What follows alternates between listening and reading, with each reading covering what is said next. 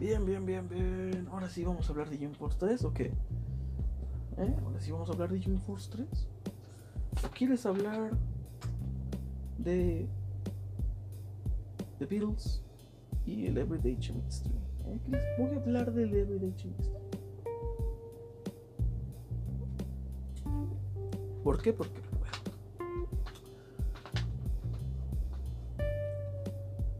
Porque antes de continuar con este engorroso trámite de explicarles todas las historias, de contarles todas las historias desde Arcon, Alma de Arcángel, ¿no? Hasta la última, más reciente que me haya sacado de los huevos. ¿Cómo surgió todo esto, señor García? ¿Cómo surgió? ¿Cómo surgió el multiverso de historias? Creo que ya lo conté alguna vez. Y sí, bastante inspirado en DC Comics bastante inspirado en todo esto de las tierras múltiples, en todo esto de los universos paralelos, muy inspirado en tanto teorías de cómics como en teorías de la física cuántica. Pero la realidad es que por allá del ¿qué te gusta?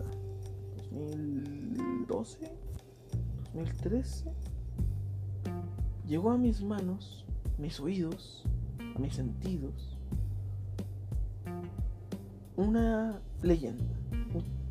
No es creepypasta porque como tal no da miedo, pero pero sí llegó a mí una historia mística, fantástica, hermosa. Que dato curioso, yo al principio la tomé por historia cierta, 100% real, no fake. ¿Y quién de ustedes, si no lo sabían? Porque creo que es una historia bastante underground hasta cierto punto pero si no la conocen se les cuento. Everyday Chemistry. La leyenda que versa alrededor de este álbum de The Beatles es acerca de un viajero, no del tiempo, un viajero de tierras. Un viajero entre tierras. Un viajero que venía de otra dimensión, que venía de otra tierra una en la que particularmente los Beatles nunca se habían separado. No mencionaban nada de acerca de Yoko Ono y todo porque bueno, haciendo un largo paréntesis, hay una leyenda muy mamadora, hay, todo un, hay todo un canon que culpa a Yoko Ono de la separación de los Beatles, pero no hay, no es, digo, está chido el mame de que fue Yoko y todo está chido el mame. Pero, siendo sinceros, los únicos que dividieron ese pedo fueron John Lennon y Paul McCartney. Fueron los titánicos egos, solo superados por el ego de Franco Escamilla.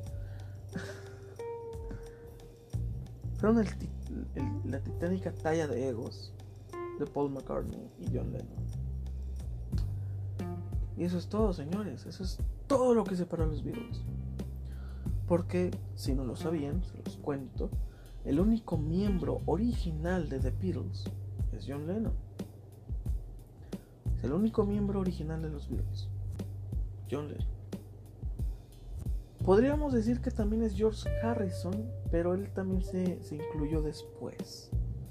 Él también se incluyó un tiempo después. ¿Y por qué no se sabe mucho esta historia de que de que Lennon es el único miembro original de los Beatles? Bueno, porque cuando se nombraron Beatles oficialmente como tal, pues ya eran Paul McCartney, Harrison y Ringo y Lennon. ¿no? Pero antes, antes de los reflectores, antes de la fama, antes de ser súper conocidos, John Lennon era el único miembro original. El baterista era otro sujeto que al final terminaron sacando por no no la verdad no sé por qué, pero sí sé que lo sacaron. Y el único miembro que llegó poquito después de Lennon fue Harrison. Porque Paul McCartney se incluyó después. Paul McCartney fue el tercer miembro que llegó. Y de hecho Lennon tenía muy mala leche. Lennon era un hijo de puta porque se burlaba tanto de Harrison como de Paul McCartney. Paul McCartney principalmente se burlaba porque decía que tenía una cara de bebé. Porque decía que era un bebé grandote. Y digo, hoy día podríamos decir qué insulto tan pendejo. Pero recordemos que eran los años 50. O antes de los 50. Y decirle a alguien cara de bebé quizás era un insulto muy feo. No sabemos. Y aparte es Inglaterra, esos tipos están locos. Esos tipos están locos. Y John Lennon tenía muy, muy mala leche contra Paul McCartney. Siempre le hacía burla, siempre, siempre se burlaba de él, siempre lo molestaba. John Lennon era un cabrón. Y después se incluyó a Ringo, que la historia de Ringo me parece muy, muy noble y muy triste a la vez. Porque por algún lado escuché, muy a lo, a lo de que Kiss eran judíos, ¿no? Por un lado escuché en algún lugar escuché esta historia de Ringo Starr, que quizás ya no es cierta, porque la escuché solo una vez y no me acuerdo de quién me la dijo. Quizás no es cierta, ¿no? quizás solo el 20% de la historia es cierta. Pero ahí va. Por ahí escuché una vez que Ringo, de niño, era un niño muy enfermizo. Se enfermaba muy fácil. Y casi toda su vida la pasó en hospitales, por lo cual no recibió una educación formal. Siempre estaban ahí educándolo en, los hospitales o en casa, ¿no? dándole ahí educación fuera de la escuela, pero propiamente jamás fue en la escuela. Y aparte de estas clases pues medio rápidas o qué sé yo, ¿no? que podría ser educarse en una sala de hospital o en casa, el padre de Ringo solía llevarle un tambor para que él se entretuviera. Porque obviamente pues no había celulares, no había internet, no había ni televisión en los putos hospitales. No, era una tortura estar en un hospital. Y él solía llevarle un tambor para que jugara, para que se entretuviera. Y Ringo desarrolló una, una pasión por este instrumento, el grado de volverse baterista. Nunca fue considerado un buen baterista, o un excelente baterista. Pero sí era un buen baterista. Digo, pues tocó con los Beatles, güey. No mames. Digo, tampoco los Beatles se Los Beatles no se caracterizaban por sus pinches proezas en la batería. Pero, pero, Ringo Starr lo hacía bastante bien. Tenía carisma, tenía alma, tenía corazón este hijo de perra. qué agresivo, qué agresivo, güey. Tenía corazón este vato, ¿no? Y era increíble. Y la historia de cómo terminan los Beatles no la sé. Eso sí no lo sé.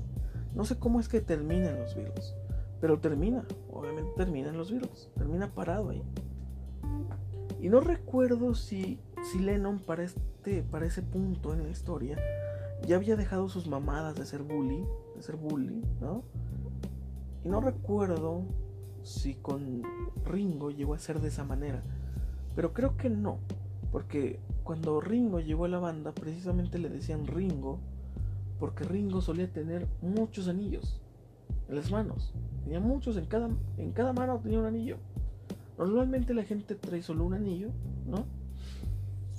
Pero este güey traía muchos.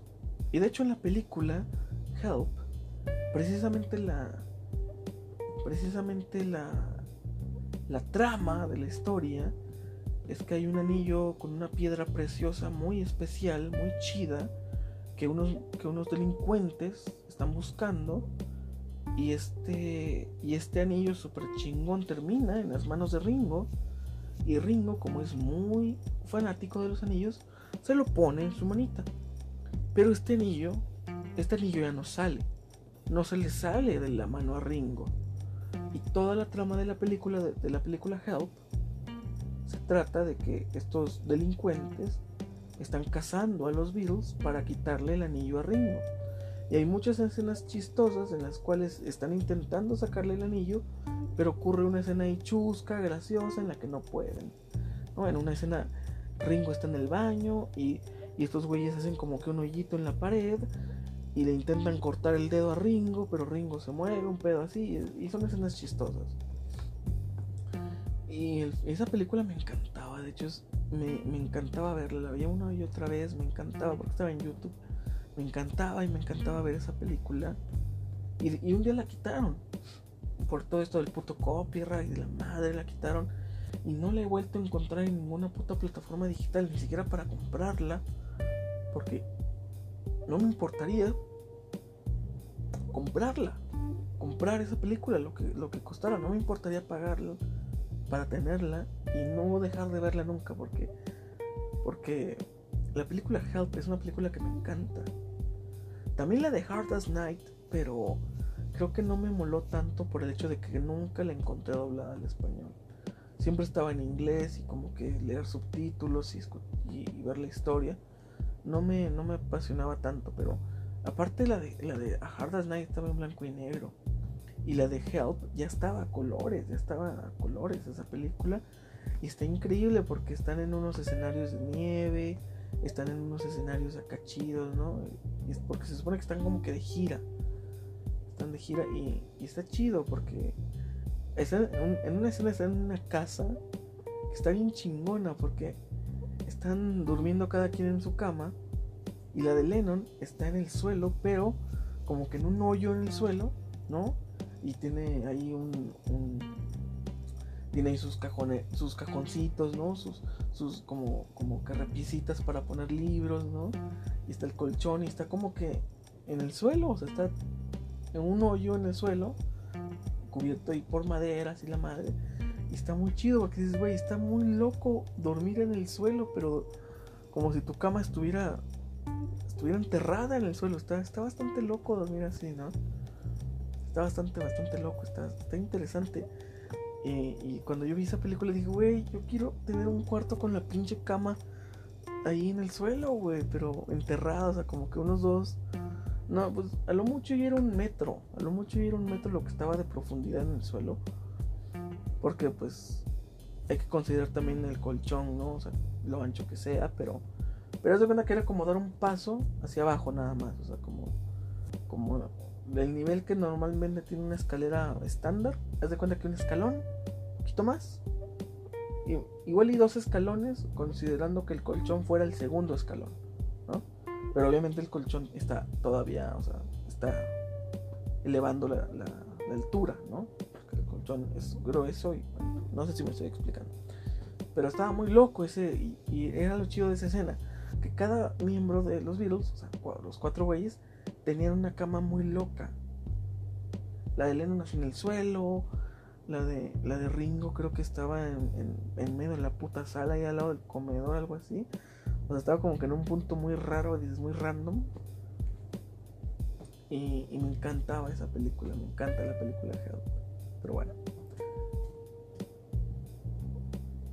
Ya que hicimos este gran paréntesis, volvamos a lo de la historia de Everyday Chemistry. Bueno, esta historia cuenta que este viajero llega a esta nuestra tierra, a nuestra tierra, y le entrega un cassette, un cassette a un, a un jovencito, a una persona, y le dice, este es un álbum de los Beatles, este, este es, un cassette de los Beatles. La historia de por sí ya parece bastante, o sea, bastante fake, porque dices, güey, ¿De verdad estás diciéndome que este vato viajó por el tiempo o las dimensiones? Nada más para dejarle un puto cassette a un güey.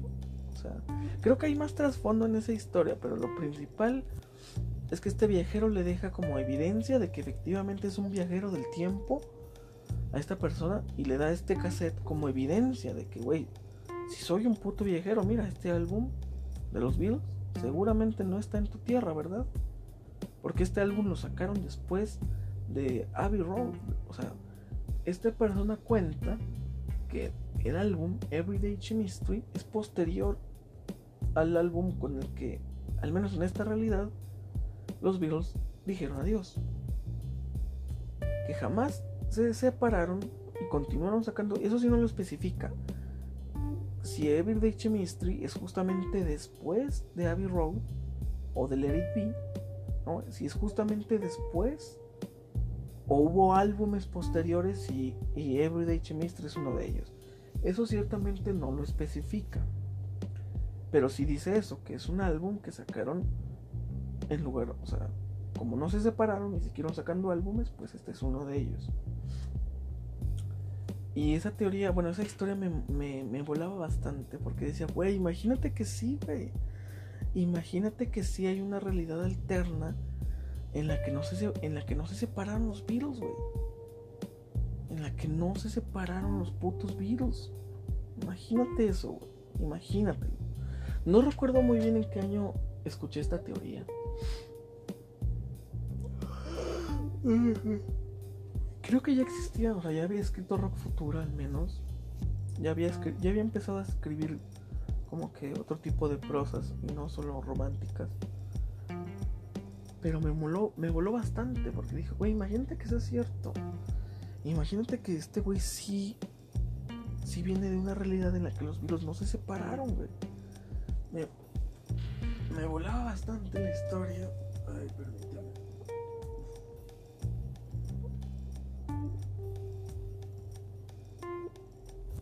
Y digo, en ese entonces, en ese entonces, YouTube tenía una página, bueno, no sé si era una página de YouTube propiamente, o sea, de, YouTube como empresa, pero era antes de que los comprara Google. Todo esto fue antes de que Google comprara a YouTube.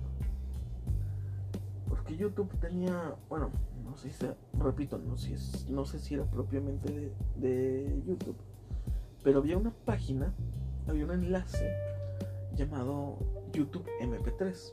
Era una página en la que simplemente podías poner un link de un video de YouTube, solamente de YouTube, y este y pones el link del video y este y esta página lo transformaba de vídeo a MP3. Lo transformaba y ya lo podías descargar como una canción. Y ya lo podías tener en tu biblioteca. En tu biblioteca de canciones, como, como una canción, ¿no? Y, fíjate, fue algo muy pendejo que yo no aprovechara esa herramienta para, para convertir. Bueno, es que, ¿por qué convertir en audio, no? Una película. Pero bueno. Y pues cuando. Y obviamente esta leyenda en YouTube estaba acompañada por todas las canciones. Por todas las canciones del, del nombrado álbum. Y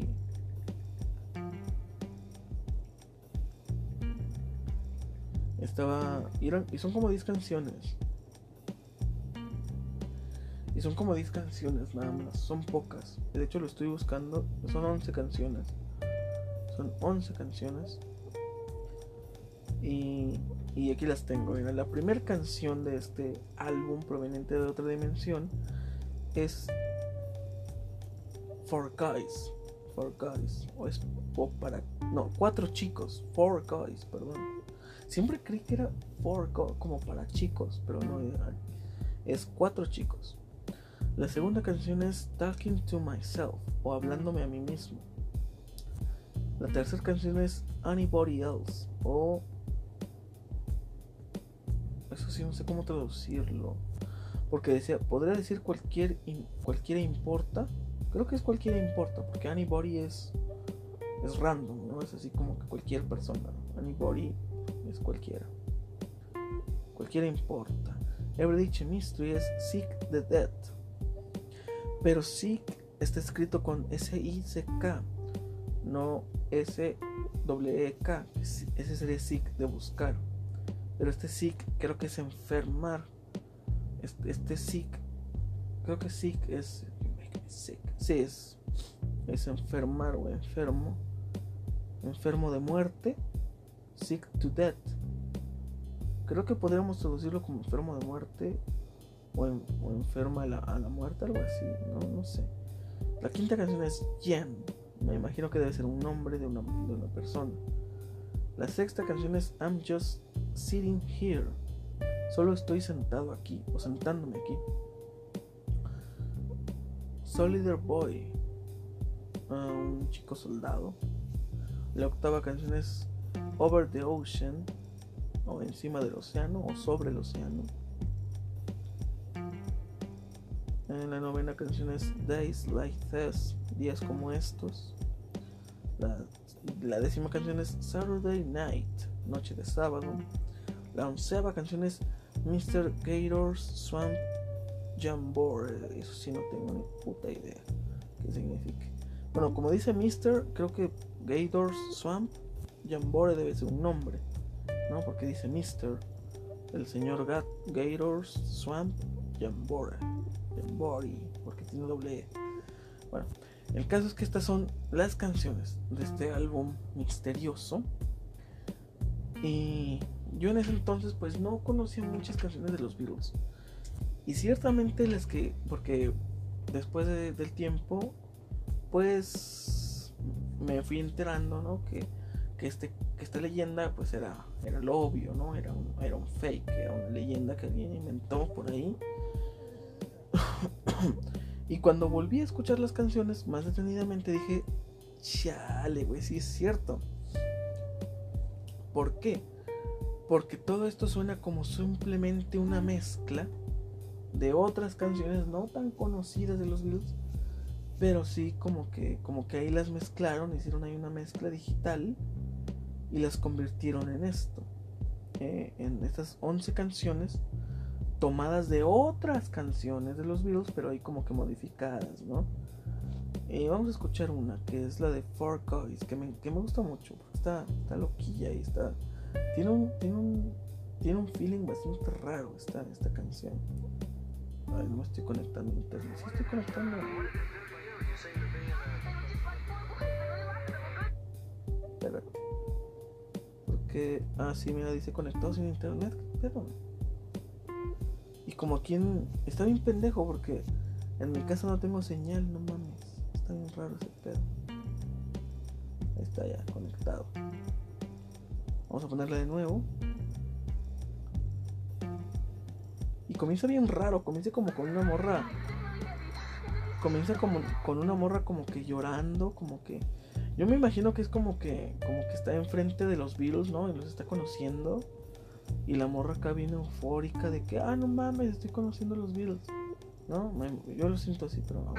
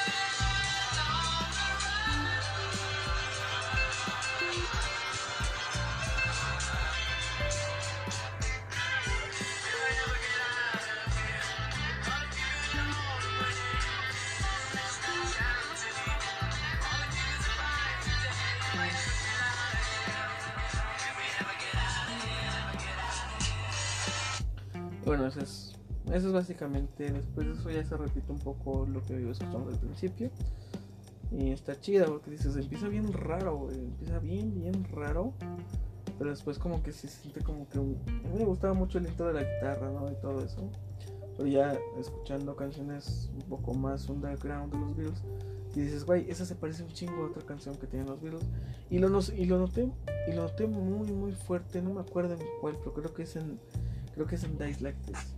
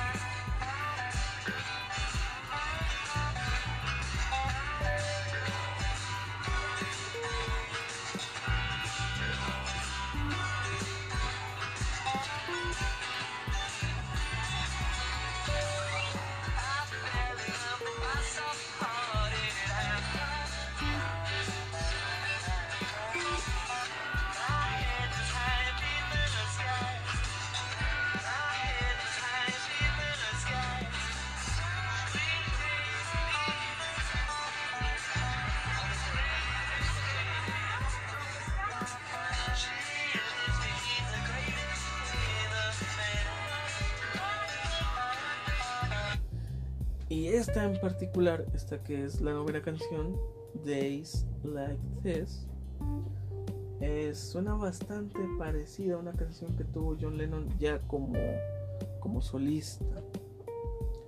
También la de Mr. Gators está bastante parecida a otra, creo que es de John Lennon en separado.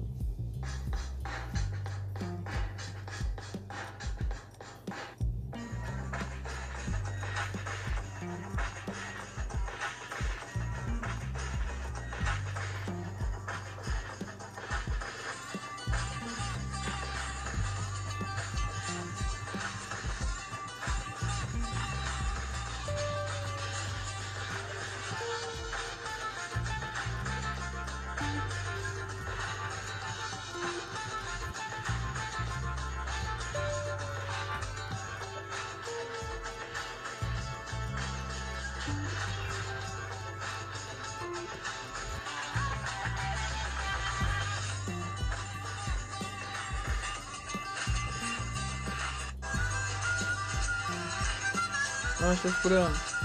Este es puro, como que puro instrumento. Vamos a poner otra.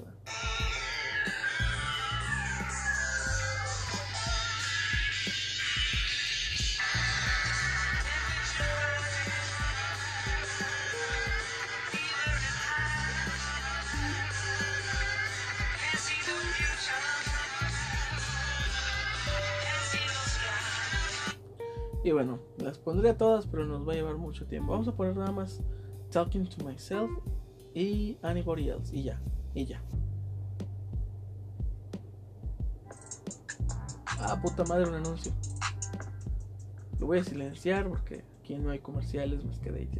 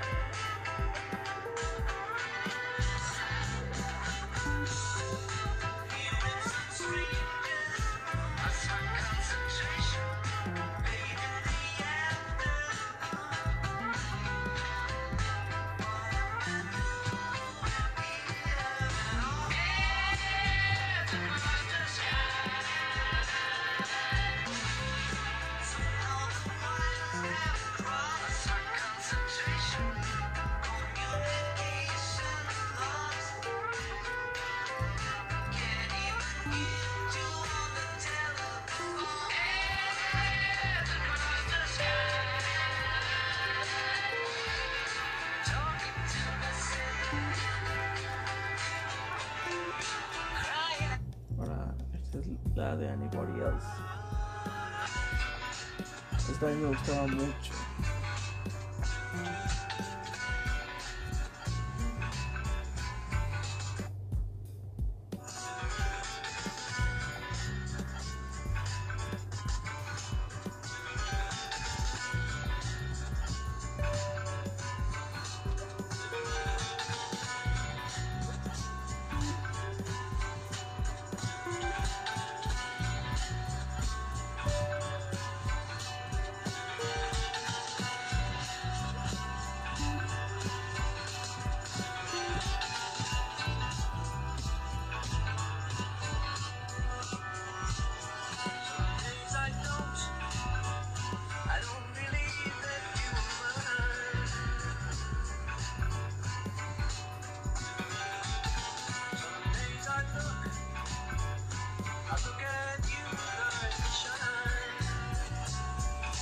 Y con esta ya, esta que es la tercera canción, Anybody Else, podemos llegar más concretamente a sospechar que de hecho sí es como que un como que tomaron otras canciones, no necesariamente de los Beatles como grupo, incluso como solistas, como ya lo vimos en, en una canción que se parece mucho a una canción que tenía John Lennon como solista. Esta canción de Anybody Else en su comienzo, no sé si lo notaron, no sé si lo notaron, pero la voz de Paul suena como la voz de Paul viejito, no del Paul de los Beatles, sino como el Paul viejito. Y es bastante curioso porque, es, decir, no sé, pero seguramente debe haber una canción que se parece mucho a algo, o sea, que se parece mucho a esta, una canción de Paul, pero como el Paul ya viejo, que se parece mucho a esta, porque es la voz de Paul viejito y la voz de Paul joven son muy diferentes. Y es porque, es porque principalmente el Paul viejito que conocemos hoy día no es Paul McCartney, es, es William Campbell. No sé si sabían. No sé si sabían. ¿Saben? Ya me dieron ganitas de iniciar una historia. Bueno, no una historia, sino de contar más bien una historia. Y la historia de Paul is Dead. Yo recuerdo que había un podcast. Fíjate, un podcast, ¿eh? Por allá del 2010, por allá del 2000. de hecho, todavía existe un video. De, era, una, era una lista de reproducción. Déjame lo busco. Para saber de hace cuántos años fue. Paul, mira, justamente, maldito Google, te, te, te, están leyendo. Se llama, el, el canal se llama Leucote, Leucotea, Leucotea. Hace 11 años fue subido este video de esta saga de Paul is Dead, Paul está muerto, en el que narraban el Magical Mystery Tour en este, en este episodio, de, este, de, este, de hecho era un podcast, pero también lo hicieron video de YouTube, en el que tomaban el audio del podcast y te ponían en el video imágenes de los álbumes que estaban referenciando justamente las referencias que había que Paul estaba muerto. Hace 11 años, señores, hace 11 años, estamos en 2020. Lo cual quiere decir que efectivamente por allá del 2009 allá del 2009 estaba circulando esto. Estaba circulando este video, este que de hecho era un podcast originalmente. Era un podcast de, de Apple. En Apple Podcast lo podías escuchar. Y no sé, no sé si sepan. no sé si todavía perdure el podcast en Apple, en Apple Podcast. Igual lo voy a buscar. Porque lo narraban estas personas de una forma increíble. De una forma increíble eh, toda esta historia, abarcando desde, desde, los primeros álbumes en los que se podían ver referencias a Paul is Dead. Porque se supone, que de hecho se supone que la muerte de Paul fue, fue muy, muy rápida. Porque se abarcan casi todos los álbumes que sacaron. Si acaso se deja fuera a, a Hard as Night y a Help. Son los dos álbumes que dejan fuera, pero de ahí sí toman, toman básicamente todos los álbumes en los que hay referencias, porque creo que la muerte de Paul ocurrió, si no me equivoco, bueno, la supuesta muerte de Paul, porque todo esto al final es una leyenda. Al final, de hecho, era lo chido de ese podcast, que al final ya de que estaban, estaban contando la historia o, las referencias que había en Abbey Road, y al final había un video de reflexión o sea, como que era el, final del podcast y era un episodio de reflexión en el que decían, güey, pues todo este pedo al final, al final, todo este pedo de la leyenda y el misticismo de Paul is Dead hicieron jodidamente más famosos a los Beatles. Incluso llegaron a, ser escuchados en países fuertemente comunistas, fuertemente socialistas, en los que la música extranjera estaba prohibidísima y el que lo escucharan iba preso y, muerto muy posiblemente al que pillaran escuchando música extranjera. Y los virus llegaron a ser escuchados en esos países. Sus discos fueron contrabandeados como si fueran droga. Y ese fue el alcance, el poder que tenían los virus. Por eso yo sí estoy bastante peleado con, que hay, con mucha gente que hoy día dice, güey, es que BTS es mucho más famoso que los Beatles, güey. Sí, pendejo, pero no mames. Cuando los virus eran famosos no, no existía ni el internet, güey. O sea, ¿sabes lo que en los 60 era ser famoso, güey? ¿Sabes lo cabrón que era ser famoso en los 60 Era turbo cabrón, güey, ser famoso en los 60 O sea, era hiper difícil, era la dificultad máxima, güey. Era, era muy, muy difícil ser famoso en los 70s o 60s. Porque estos güeyes duraron 10 años juntos, nada más. Nada más duraron 10 años juntos, güey. O sea, todo el pinche pegue que tuvieron, todo el auge, toda la super hiper fama que tuvieron los Beatles fue en 10 años, güey. Fue en 10 años. Dime qué artista llega al nivel de leyenda hoy día en 10 años. Principalmente dime qué artista hoy día sigue vigente después de 10 años. Porque te voy a hacer una pequeña referencia, yéndonos un poco al reggaetón, que es un género que, que ciertamente sí tiene pues bastante tiempo. Hoy día ya podemos decir que tiene pues más de una década de existir el reggaetón como tal desde el tumpa tumpa, que fue, que fue la música jamaiquina la que empezó con, este, con esta onda del tumpa tumpa, que fue precisamente el reggae, la que, el género que inició con esto del, del tumpa tumpa y tumpa pa, ¿no? Empezaron con esta con este puto ritmo que no se han sacado de encima en más de 10 años. Y por ejemplo, del reggaetón viejito, del reggaetón de antes, de por allá del 2007, 2008, ¿a quién podemos recordar? A Wisin y Yandel, a Daddy Yankee, ¿no? A, a, Don Omar, güey, a Don Omar.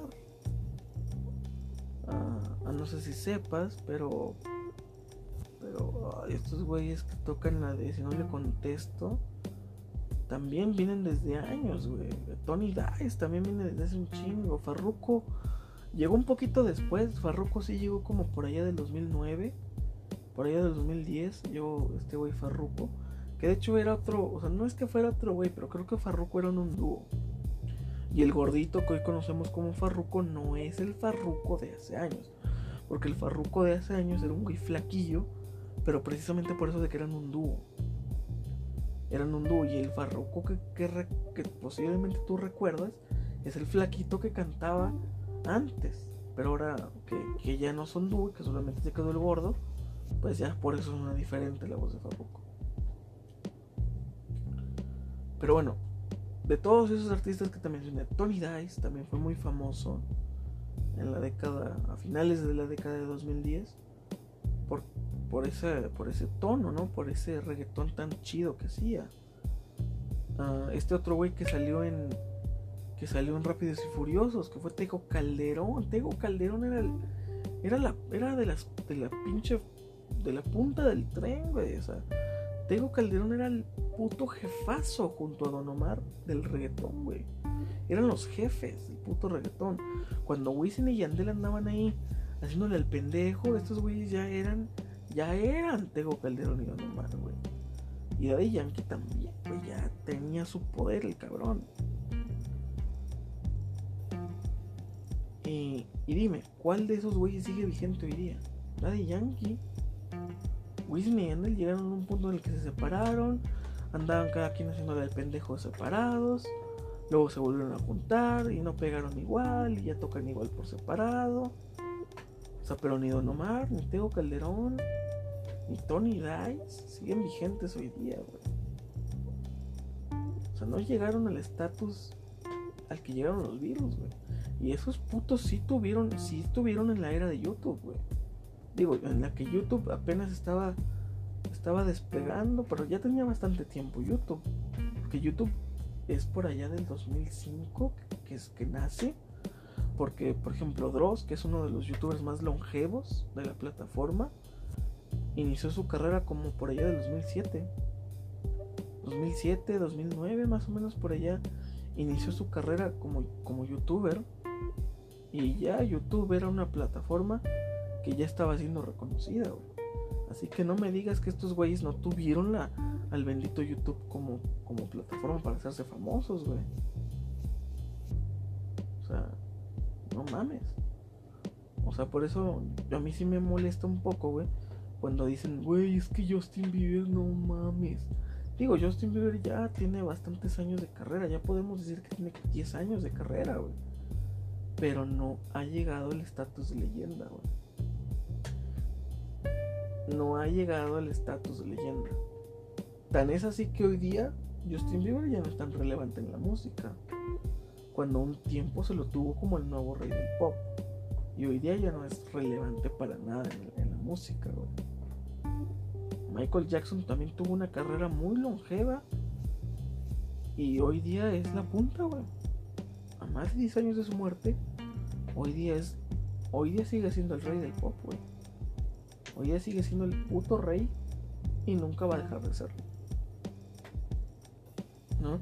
Hay muchas estrellas que, que han tocado ese punto de leyendas, pero creo que ninguna como los Beatles, porque los Beatles vienen de una época en la que, imagínate, güey, imagina, nada más imagínate que alguien llegue a estar tan cabrón en la industria de la música, güey, que alguien allá en Corea del Norte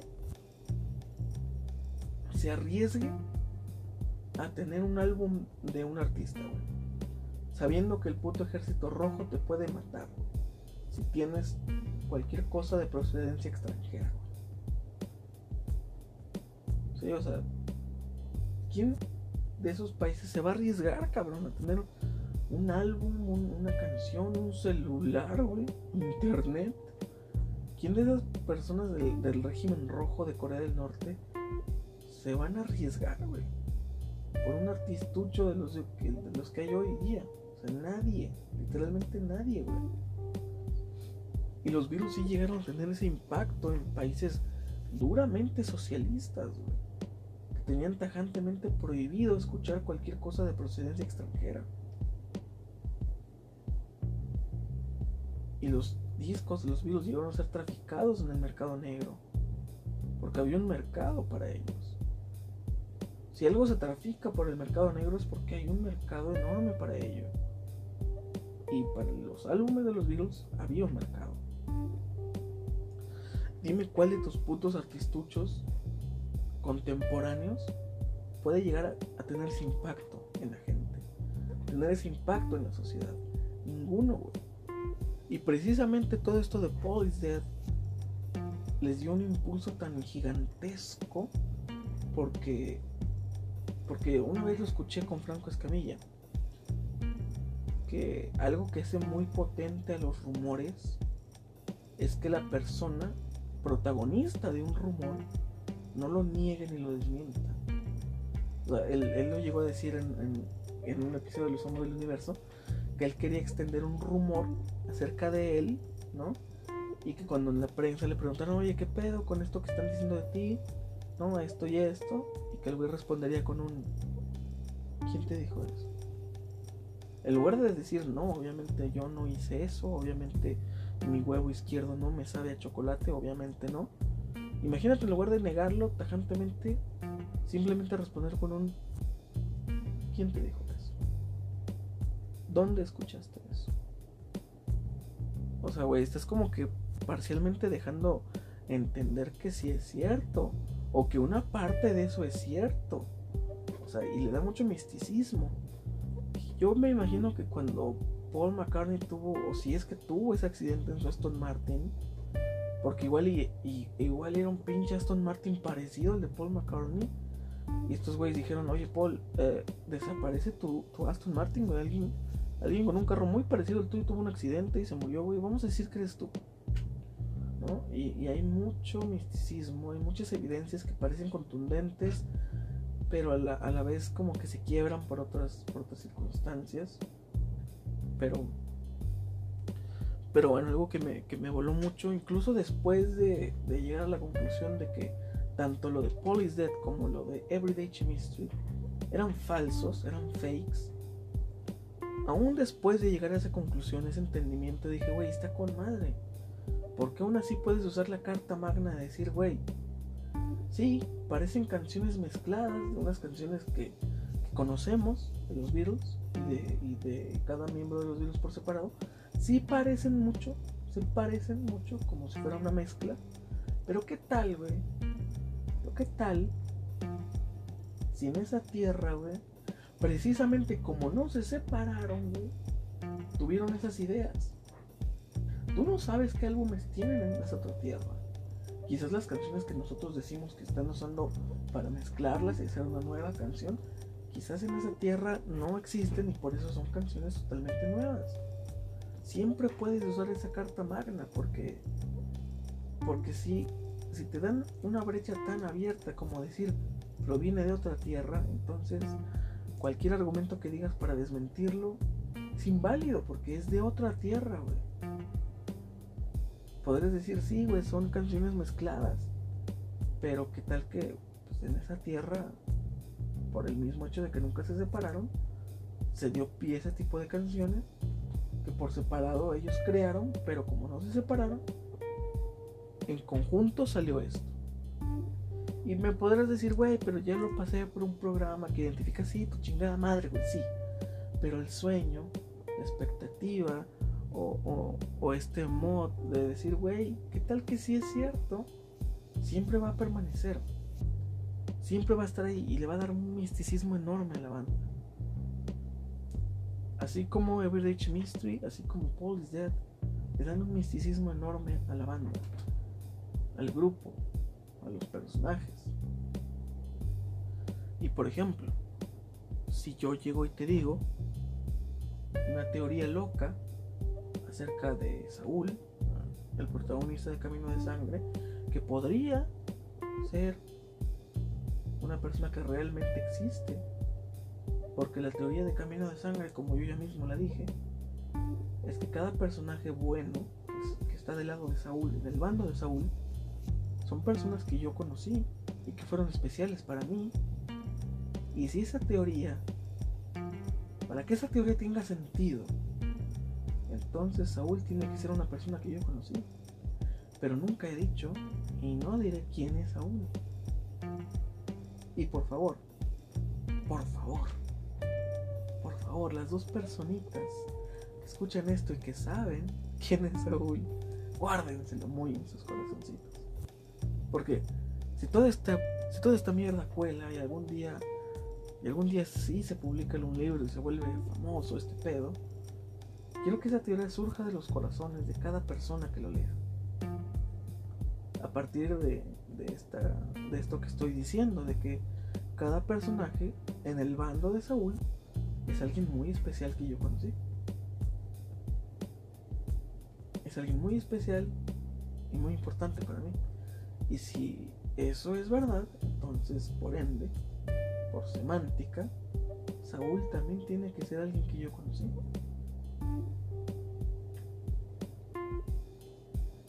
Y son ese tipo de teorías las que le dan un misticismo a la historia.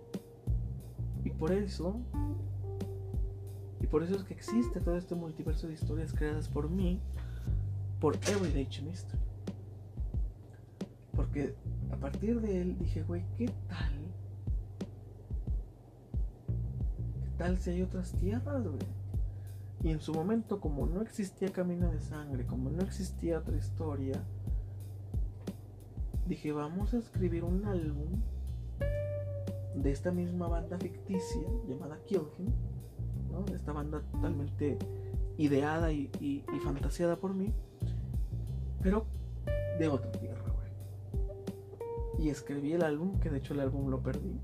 Estaba en una memoria que una vez perdí. Joder, tengo muy mala suerte. Pero ese era un álbum chido porque de hecho la temática de las letras era esa, como que el, como que el que la estaba cantando estaba, estaba dando a entender que estaba en un lugar al que él no pertenecía, que estaba en un lugar diferente, un lugar que no le, que no le era familiar y quería salir de ahí, quería escapar a su, a su, a su hogar que en este caso su hogar sería su tierra de origen, pero él estaba perdido. Él era ese viajero que fue a dejar el cassette como prueba de que era un viajero. Y él, decía, güey, quiero regresar a mi mundo, quiero regresar a mi realidad, pero dicho en una forma poética, en unas canciones. Y, y después de ahí me surgió la idea y empecé a hacer estos álbumes, ¿no? Estos álbumes y empecé una, una nueva saga en la que dije, güey, Rock Futura tiene que tener un Rock Futura de Tierra 2, güey. Y empecé el Rock Futura de Tierra 2. el, el The Kings de Tierra 2. Y con todo esto de, Young Force y, de, y del cuarto libro que estoy, en el que estoy trabajando, de la batalla final y todo, pues al final hay una gran escena mierdera y donde todos hacen una coreografía con una canción de un álbum que precisamente es rock futura en tierras infinitas. Y, y ese es el origen de por qué me encanta todo este teorema, todo este tema, todo este, toda esa teoría, todo, todo esto acerca de las tierras múltiples. Y fue por esa leyenda del el álbum perdido, el álbum de otra dimensión de Everyday Chemistry. Porque si bien puede ser una teoría, puede ser una historia falsa, puede ser un fake totalmente, tiene toda la pinta de ser un fake. Pero siempre habrá ese 1% en el que te haga dudar y decir, güey, ¿qué tal que sí es cierto? Estaré turbo chingón que si fuera cierto. Y aunque podrías decirme, güey, ya comprobaron con tecnología, güey, que ese pedo es falso. Sí, güey, sí. Pero siempre va a ser ese 1% decir, güey, ¿qué tal que porque es tecnología de otra dimensión? Pues no es compatible, güey, con la que tenemos aquí, ¿no? Aún con algo tan real como la tecnología, podría sacarte ese argumento de entre los huevos y decir, güey, es que como es tecnología, como es música, como está hecha con otra instrumentalia, ¿no? De otra tierra diferente a esta, pues obviamente los programas de detección pues no van a ser eficientes. ¿Quién sabe? Lo único cierto es que Everyday Mystery dio pie a todo esto. Esa leyenda de Everyday Chemistry la química cotidiana. Y de hecho se me hace un título bastante chévere también. La química cotidiana. Bastante buena. Y de hecho este álbum... Mm, este álbum que escribí lo nombré de la misma manera. La química cotidiana. La química cotidiana.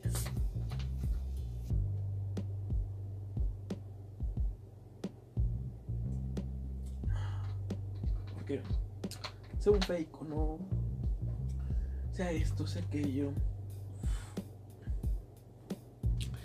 Está muy chingón fantasear con que hay tierras múltiples. Y me encanta. Me encanta.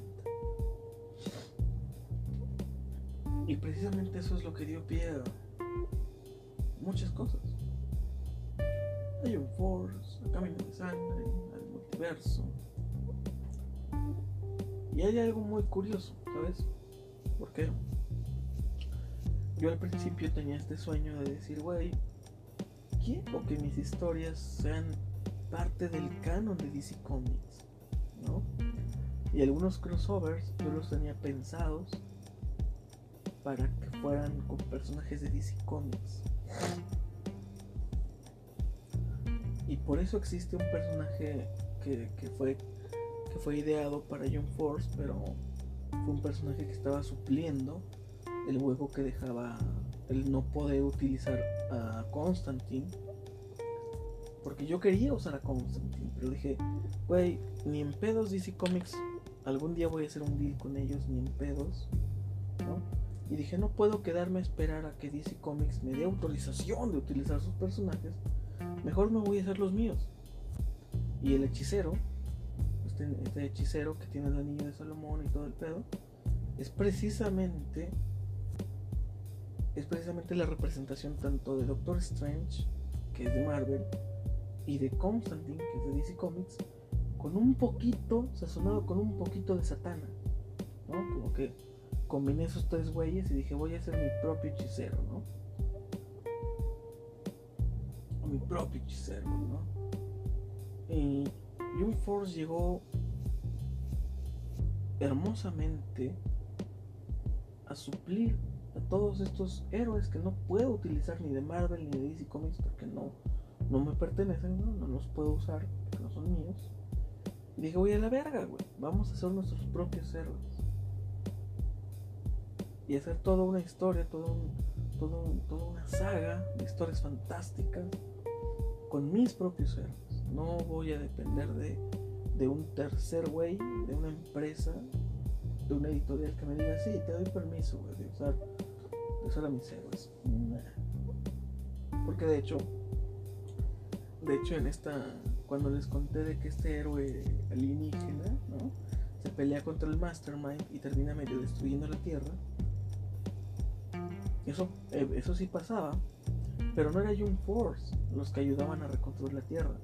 Eran, eran, eran, eran Constantine, eran algunos héroes, era Batman, era Wonder Woman, eran muchos héroes de la Liga, la Liga de la Justicia los que ayudaban a reconstruir la Tierra.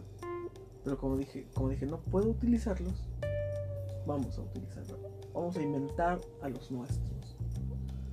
De ahí también surgió el velocista Esmeralda, ¿no? Y todo esto de Dark, todo esto de mis propios velocistas. Porque la idea propia de un velocista no es, no es de DC Comics, porque Marvel también tiene sus velocistas. Y de hecho la palabra velocista es para referirse a los güeyes que a los güeyes que corren en olimpiadas, a los güeyes que corren esos 100 metros en segundos, que van hechos madre, Usain Bolt, todos esos güeyes, ellos son velocistas. Que ser velocista es como ser piloto de autos, es como ser ciclista olímpico, es una es un deporte olímpico el ser velocista. Es un deporte de güeyes que corren muy rápido.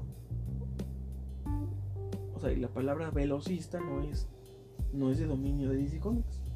¿no? es de dominio de ellos, es, es una palabra que hace alusión a un deportista de alto rendimiento. Como lo es un güey que corre 100 metros en 10 segundos, ¿no? En las Olimpiadas. Luego no sé en cuánto tiempo los hagan. no creo que en 10 segundos. Pero que sí corren, que sí corren bien Por, por ejemplo, Usain Bolt tiene el récord mundial de ser el único ser humano que ha corrido a más de 40 kilómetros por hora, güey. 40 kilómetros por hora, güey.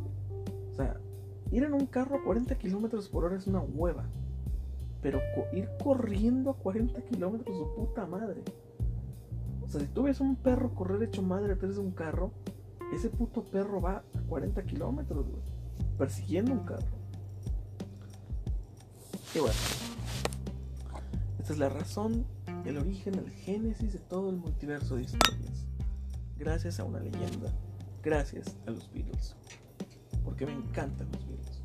Soy muy fan de los Beatles. Yo amo a los Beatles. Yo respiro a los Beatles. Yo snifo a los Beatles. Pero bueno, esto fue todo. Y creo que aquí cerramos la temporada. Porque la temporada propiamente la va a cerrar el especial de comedia. Que, oigan, no olvidé decírselos. ¿eh? ¿eh? especial de comedia este domingo a las 2 pm. La comedia, yo y mi otro yo. Escúchenlo, Está bastante molón, chévere. Dos horitas de puro entretenimiento. Tenemos invitados especiales. Tenemos a Jack Lindate abriendo el show. Oh, bastante creativo, este hijo de puta, ¿eh? Poniéndose a sí mismo, abriendo el show y después dando el show. Soy un genio. Soy un genio. muchas gracias, señores. Y hasta la próxima. Tengan una linda existencia.